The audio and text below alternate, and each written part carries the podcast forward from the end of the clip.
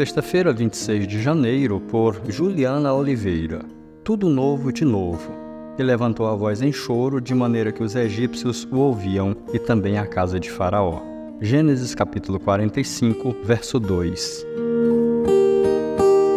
Quando lemos a história de José, em alguns momentos vemos que ele saiu de uma situação terrível para um lugar de honra. Em poucas páginas tudo muda, mas a realidade é que isso durou anos. José passou por uma humilhação enorme ao ser capturado por seus irmãos, ser quase morto por eles e vendido como escravo. Ele foi obrigado a morar em uma terra distante, longe de sua família. Então, quando as coisas iam se ajustando, foi encarcerado. Na prisão, José foi abençoado e, mesmo assim, esquecido. Demorou bastante tempo para ser lembrado e tornar-se grande no Egito.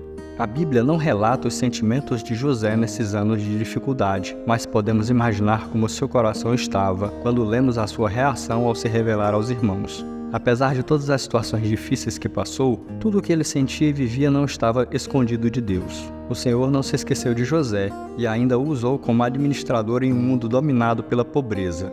Em nossa história, passamos por momentos difíceis. Os dias de trevas também nos alcançam. Ficaria mais fácil se, em instantes, virássemos algumas páginas e enxergássemos a solução de tudo. Nesses dias, precisamos recordar que Deus não nos abandona em nenhum instante e que nada foge do controle dele. Deus tem planos para os seus filhos e pode fazer tudo novo. Cabe a nós aguardarmos o socorro do Senhor e nos submetermos à vontade dele. Deus é especialista em recomeços. Descanse no Pai e deixe-o fazer tudo novo, de novo.